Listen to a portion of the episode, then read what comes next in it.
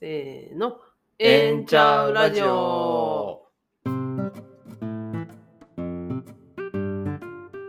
この番組は LGBTQ や LGBTQ に関心のある皆さんに開かれた場所、プライドセンター大阪からお送りするポッドキャストです。自分もそうかもしれないと思っているあなたや LGBTQ の周りにいるあなたが必要な時に相談できる場所、自分らしくいられる場所を大阪天満橋に一人一人の違いは大歓迎。大阪に拠点を置く施設のスタッフらしく、ええんちゃう？の気持ちで LGBTQ に関する皆さんの興味やお悩みにお答えしていきます。始まりました。ええんちゃうラジオです。今日もメインパーソナリティはコジです。サブパーソナリティのともです。よろしくお願いしますさて、ともさん、はい。プライドマンスですね。あ、そうでしたね。ね、なんですけどね、はいプライドセンター大阪はイベントごとが一段落して、うんまったりモードで過ごしておりますがうん、そうですね。ねうん。え、えーともさんははい。まったりするときに何かすると決めていることはありますか？おお、まったりするときに何かすること。なるほど。はい。うーん、なんでしょうね。えっと、う？ん特に決めてるわけではないんですけど、はい。なんかこう、ね、時間、まあ、その家にいたときに、はいなん。か時間があったら、はいはい。うん YouTube ですね。あ YouTube? YouTube を見る。見る。はい。あ、なるほど。見る。うん、で、そうはいなんかこう自分のお気に入りの、お気に入りというか、あの、なんか好きかもしれないみたいなって、なんかはいはい上がってくるじゃないですか。ああ、おすすめみたいな。おすすめの、はいそう、なんかおすすめのやつをこずーっとずーっと見てるリンクリンクリンクっていうう、か。をそう、で、次のやつ辿ってって辿ってってみたいな。ああ、なるほど。そうですね、ずっとハマってしまうって感じです、ね。なるほ。ど。なんかあのインターンの子らがよく時間解けるよなって言ってるけど、まさにそうですよね。解けるって言うんやね、最近は。解けるって言うんですね。なんかその家のテレビで YouTube が見れる仕様になってるので、はあはもうすごい大画面で見れるので。あ。あ、それは見ちゃうね。そうなんです。しかもちょうど程よいくらいにこうベッドの近くにあテレビがあるので、だらだらしながらダラダラしながら時間を溶かしてます。あなるほど。そう。えーはいえでもなんかうん有益な情報に出会うこともあるんでしょ、えー、10回に1回くらいですかね。まあまあまあでも1割やったら 1割やったらあるかも。うん、結構な打率ですよね。そうですね。ちなみに小路さんは何かありますか？えっと私はですはいね、あのまあ家で、うんえっとお茶かはい。お酒を飲むことが多いです。おーちなみにお茶はどんなこう種類のお茶がお好きですか？えっとねいろいろ飲むんですけどね、はいあのもう今日は長時間まったりできますっていう時は中国茶、ああ。あのウーロン茶とか、はいあとトモさんの好きなあの金木犀の入ったお茶とかもありますよ。えーそうなんですか。うんえー、なんかそれもブレンドしてもともと販売されてる。なんかね、はい経過ウーロン茶とかなんか言ってあのあもうあの金木犀の花の乾燥したやつとウはい。ーロン茶がミックスされてる。へえ、うん。そうなんですね。はい、でもねそこまであの金木犀の香り強くないんです。はい、えー、あとプーアールとか。プワールはねあんまり飲まない。あそうでしたか？はい、うん、鉄観音とかかな。鉄観音か。あうーん、あ全然ねお茶そんなに 詳しくないのであれですけどそうか。はい。えー、でもそいいですね。いろんな種類のお茶が。お茶をお持ちでいらっしゃる。そうなんです。でココアとかもできるし、うんあとなんやったらお薄も立てれるし、コーヒー飲めるでしょ？はいはい。あと紅茶もあるから、じゃあ全部それぞれそのポットとか、茶器がねとか。ちょっと違って、えー、お持ちなんですね。そうなんです。すごい。コーヒーはね豆を引くところからですよ。はいはい。おおあの焙煎まではちょっと手出してない。へえそうそう。でお酒はねなんかあの私の好きなレモンハートっていうラムがはい。あの復活したんですよ。えー、一回、ね。あの終盤になってて、はい。でそれが復活したのではい。あのレモンハートばっかり飲んでます。最お近。じゃあ市販でも売り出し始めたってことですね。そうですね。なんかあの多分あのその輸入業者が変わったのかな？おで日本でも取り扱いが再開したので。おおー。はい。じゃあ小路さん的にはすごく嬉しいニュースそうなんです。やっぱりこの味好きやわと思いながら飲んでます。いいですね。はいね皆さんもまったりするときに何かねすると決めていることがあればぜひお便りで教えてください。お待ちしてます。さて今日の番組内容ですがはい。お便りをたくさん紹介します。の4月に開催されました東京レインボープライドで、はい。私たちプライドセンター大阪もブースを出していてそこでいただいたお便りをたっぷりご紹介します。はーい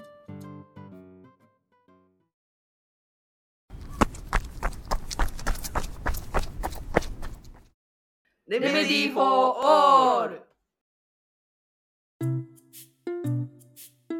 東京レインボープライドの、えっとプライドセンター大阪のブースで、はい。えっと実際にあのお便り箱を用意しましてはい。もう巨大なお便り箱をブースでほう。設けさせていただいて、はい。で実際に、えー TRP えー東京レインボープライドに、はい。えー来ていただいている方に、はい。えっと実際にラジオの紹介っていうのと、はいはい。お便りで、えっと私たちはい。に、えっと、聞いてほしいこととか答えてほしいことっていうのをはい募集しまして、本当にたくさんの方にね。お便りを書いていただきまして、ありがとうごうんざいます、ありがとうございます。はい。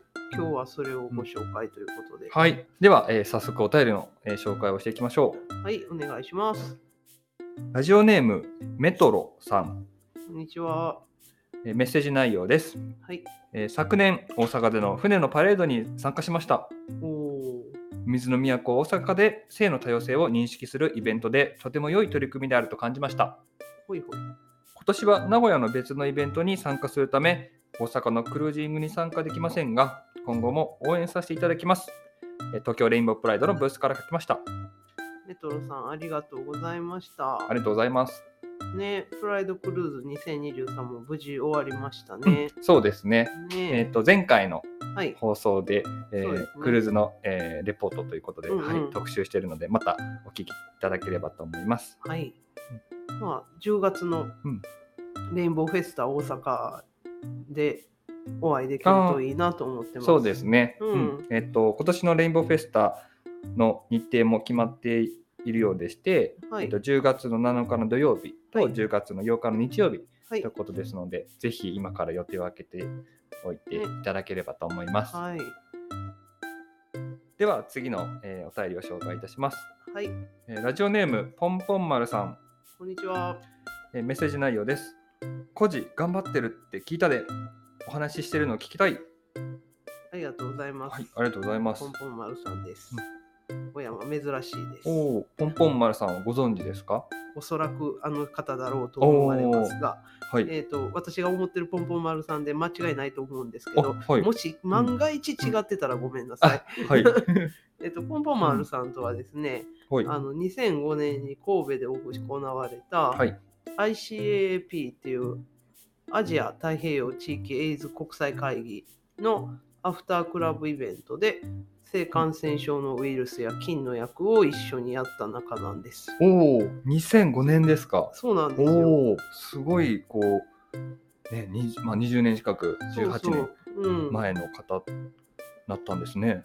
そうそう。で、ポンポン丸さんは HIV ウイルスの役をやってて、イベント中ゴロゴロしてるという。おお、で、まあなんでかっていうと、HIV ウイルスはそんなに活発なウイルスではないので、うん。あのゴロゴロしてますという、うんそういうコンセプトなんですけど、あのいウイルスになりきってるからね。はい。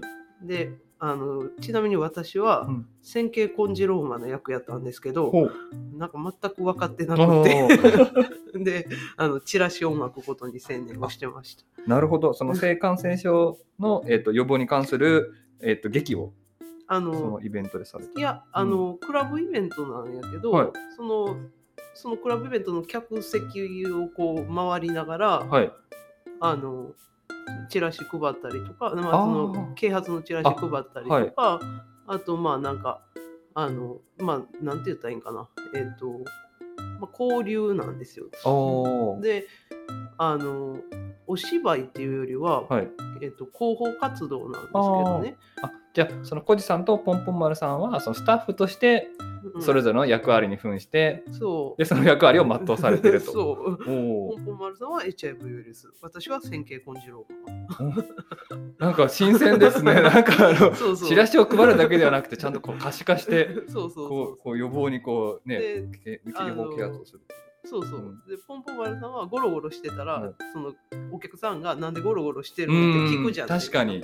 でそこでチラシを渡すとすごいですね。すごい画期的な取り画組み期的ですねこれで えー、なるほど。もまあ私は線形根治ローマの役がちはいょっとよくわからなかったので、あのもうチラシを普通に巻いてたんですけど。なるほど、そうだったんですね。はうんうん。い、でちなみにこの会議ですけど、はい。本当は2003年に開催される予定だったんです。はい。でまああの SARS かな？なんかで伸びたんやけど、はい。あのでまあ私が所属してるクオークっていうところが、あの2003年に設立してるんですけど、はいあのこの会議を機にあの設立しようかっていうきっかけにもなったようなイベントなんです。あそうだったんですね。すごくね、大きなこうキーポイントになるイベントだったということですね。そうなんですよ。はい、お便りありがとうございました、ポンポン丸さん。うんありがとうございます。ちょっと懐かしいお話でした。ね、まあ、このプラズセンター大阪だったり、このはい A ちゃんラジオが、やっぱこの再会の場に、はえっと、なっているっていうことがとても嬉しいなってい、ね、感じました。はい。またお越しください。はい。では、えー次のお便りを紹介いたします。はい、えーラジオネーム M さん、はい、こんにちは。メッセージ内容です。えー親戚に MTF だとどのタイミングでカミングアウトしたらいいのでしょうか、えー家族にはカミングアウト済みです。とのことでした。はい、お便りありがとうございます。はい、ありがとうございます。えーっとですね、あの、まあ、もうカミングアウトされるってお決めになってるのかなとも思ったんですけど、あとはタイミングなのかなと思ったんですけど、はい、あの、カミングアウトする時の確認事項っていうのを、はいクオークが出してるはい LGBT 何でも聞いてみようという本に書いていて、はいで、それをあのちょっとご紹介しようかなと思ってます。お願いします。はい。で、えーカミングアウトをしようと思ったとき、はい確認事項がですね、んえー、と4つんあります。はい、はい。で、えーまず1つ目ですね、えー自分のセクシャリティのことを迷ったり悩んだりしていませんか？っていうのを確認してください。あの、えっとまあ、混乱した状態でカミングアウトすると相手も混乱するのであのうまくいかなくなる時が多くなるよという確認事項です。でまあまあこの場合はもうお決めになってるんだったらそこの段階はパスしてるかもしれません。はい、で2つ目の確認事項誰にカミングアウトしようと思っていますか？これは、えっとまあ、親戚にってことなのであのそれも決まってるかもしれないんですけど、うんあのまあ念のためですが、一人にカミングアウトしたからといって全世界にカミングアウトする必要はありません。誰にカミングアウトするかについてもちゃんと考えましょうということです。で、まあ、あのその人にカミングアウトした時にその人がこう秘密を守られないような人だと周りにも知られてしまう危険性があるということも考えておいた方がいいかもしれません。で、3つ目ですね、準備です。カミングアウトしようとしている理由と目的と伝えたい内容をちゃんと言葉にしてメモしましょうん、う。であの理由というのは、まあ、なぜカミングアウトしようとしているのかっていうことなんですけどあのカミングアウトした方が偉いからとかあとなんかカミングアウトしないともうしんどいとか、なんか怒りがあったりとか不安があるカミングアウトしないとこのままうまくいかないんじゃないだろうかと思ってるとかっていうことはないかっていうことを確認してください。でもしあのなんか偉いからという気持ちとかしんどいなって思ってたりとか怒りがあったりとか不安があるんだったらあのカミングアウトの前に相談機関に相談してみるということをお勧めしてます。でまあ、あのプライドセンター大阪にお越しになってもいいでしょうし個別相談利用されてもいいですしあとまあ地域のあの LGBT の電話相談であるとか LINE 相談であるとかを利用されてもいいかもしれません。でカミングアウトをしてどうなりたいかという自分の気持ちをちゃんと把握しておくことが必要です。で伝えたい内容についてはあのシンプルな内容で1つか2つに絞るということをお勧めしています。あのカミングアウトを受ける人にとっては初めて聞く話なのであの初めて考えるってことなになったりするのでいっぱい言われても受け止めきれません。で最後4つ目です。カミングアウトの状況と場所の確保をしましょう。相手がゆっくり聞けると思われる状況で自分がカミングアウトするのに適切だと思う場所安全だと思う場所を確保しましょう。でその上で聞いてほしいことがあるんだけど今いいと声をかけて OK だったらカミングアウトをしましょう。例えば相手があの何か忙しいとかなんかもう今日は気分がしんどいとかヘロヘロだみたいな時にカミングアウトするべきではないですね。うんはい、というのが以上4点のカミングアウトの、うんえー、と確認事項でした。でまああのカミングアウトする時ってなんかたくさんの思いが一気に溢れ出すことってあると思うんです。なんだけどあのその一気にあふ溢れた思いを全部言ってもあの相手の理解できる量は超えてしまいます。なのでまあシンプルにあのさカミングアウトされたらいいのかなというふうに思っています。なので、まあ、今回のご質問はどのタイミングでっていうことでしたけどあの今言ったようなことを参考にしていただいてでまあ自分も相手も安全に、えっとそのカミングアウトが終わるようにうんあのできるタイミングがいいんじゃないかなというふうに思います。はい。うん。小路さん、ご説明ありがとうございます。はい、ぜひ、うん、他のリスナーの方、そうですね。えっと、今日お便りいただいている M さん以外にも、うん、うんえっと、ぜひ参考にしていただければと思います。はい、では、えー次のお便りをご紹介いたします。はい、はい。ラジオネーム、のんちゃんさん。はい、えーメッセージ内容です。LGBTQ の方々の相談を受け続けているのですが、気をつけた方が良いことはありますか？ということでした。はい、のんちゃんさんお便りありがとうございます。ありがとうございます。そうですね、うん。なんか気をつけた方がいいことはとてもたくさんありますね。あーうん、なんですけど、まあ、ねえ、なんか、なんだろう、その、これとこれとこれに気をつけましょうぐらいで済んだらいいんですけど、うん。決してそういうことはなくって、まあ、複合的なことなので、あの、すごくこう、いろんなことが関連してうん。気をつけた方がいいだろうなっていうふうに思うんです。はい。で、まあ、あの、ただ、えっと、とはいえですね、はい。何かこうリスト化されてるとかマニュアル化されてるとかっていうのはあった方がなんか自分も受け止めやすいなと いうふうに思うんですけど、えーまあレインボーセーフガーディングっていうものがあるのでそれをご紹介しようかなと思います。はい。えー認定 NPO 法人ニージーロダイバーシティと認定 NPO 法人 ReBit が、うん。あの作成した、えー性の多様性を前提にしたすべての子ども若者のためのセーフガーディング指針というものです。であのえっと行動指針とあの指針の2パターンあるんですけど、まあどちらも同じことを言ってるんですが、えー日本国内の子ども若者支援団体と LGBTQ 支援に携わる団体とその支援者らがその活動において LGBTQ の子ども若者やその周囲の子ども若者を傷つけることが決してないよう予防的取り組みを促進するために策定されています。で、えっと多くの子ども若者に関わる団体に活用してほしいという思いで、えーこの指針及び行動規範は無料で公開されてます。はい。えっと、なので、えっと、ニジルダイバーシティのホームページの方でも、えっと、見れるようになってますね。はい。ん。見れるようになってますので、えっと、詳細はまた、えっと、ホームページご確認いただければと思います。はい。でまあこれはねあの子ども若者のためのっていうのがついてるんですけど、はい。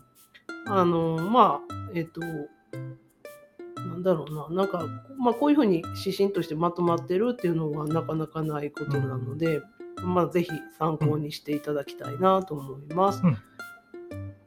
はい。あの、そう、すべての方に該当することも含まれているということですね。うん、うまあでもね、あの、なんやろ、これは本当に子供と若者を、あの、守ろうっていう視点がすごく大きいかな。うん。まあ、よりその相談を受け付けるときに必要になあってくることかなっていうところですよね。そうです、そうです、そうです。その、あの、なんやろ、大人に対しては、その通用しないことも書かれてるんやけど、うんあのでも、えっと、子供とか若者の相談っていうのもとても多いので、そうですね。のはい、こういうのをい一つ前提としていただけると、はい、ありがたいというか、まあ、それが、えっと、なんか、相談を受けるっていうことの気をつけた方がいいことの一つかなと思ったので、ご紹介しました。はい、小路さんご紹介ありがとうございます。はい。はい、では、えー次の、えーお便りを紹介いたします。はい、ラジオネーム、カニ座の A 型さん。こんにちは。はい、メッセージ内容です。いつも楽しく拝聴しております。これから暑い夏がやってきますが、えープライドセンター大阪の皆さんのおすすめのソングを教えてください。えーこれからもお体に気をつけてお過ごしください。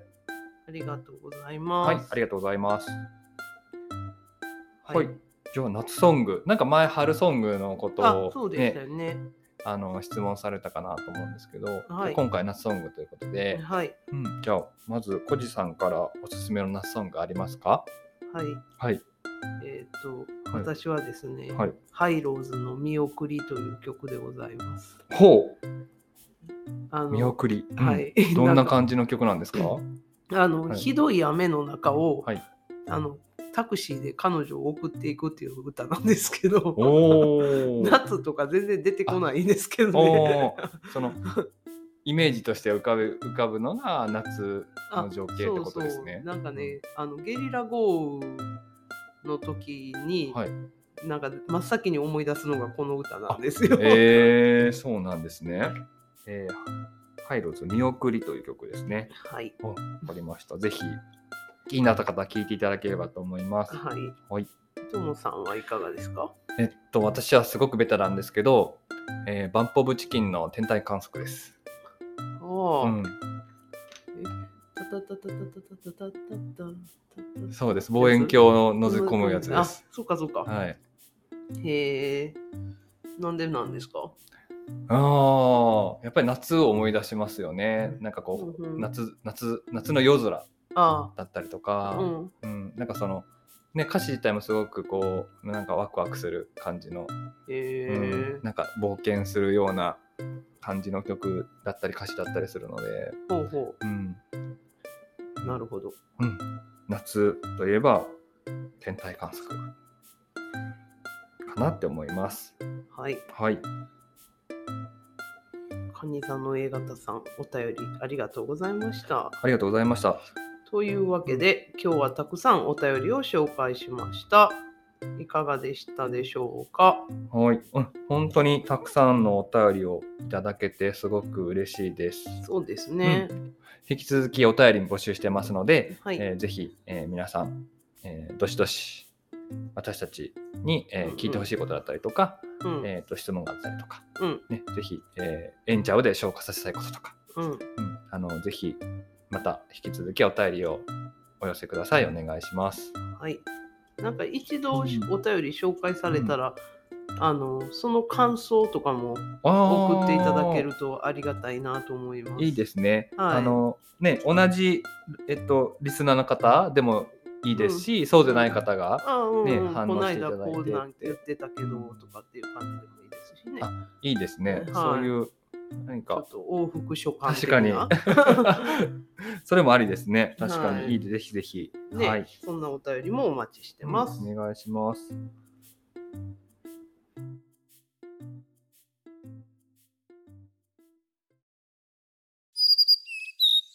ええんちゃう？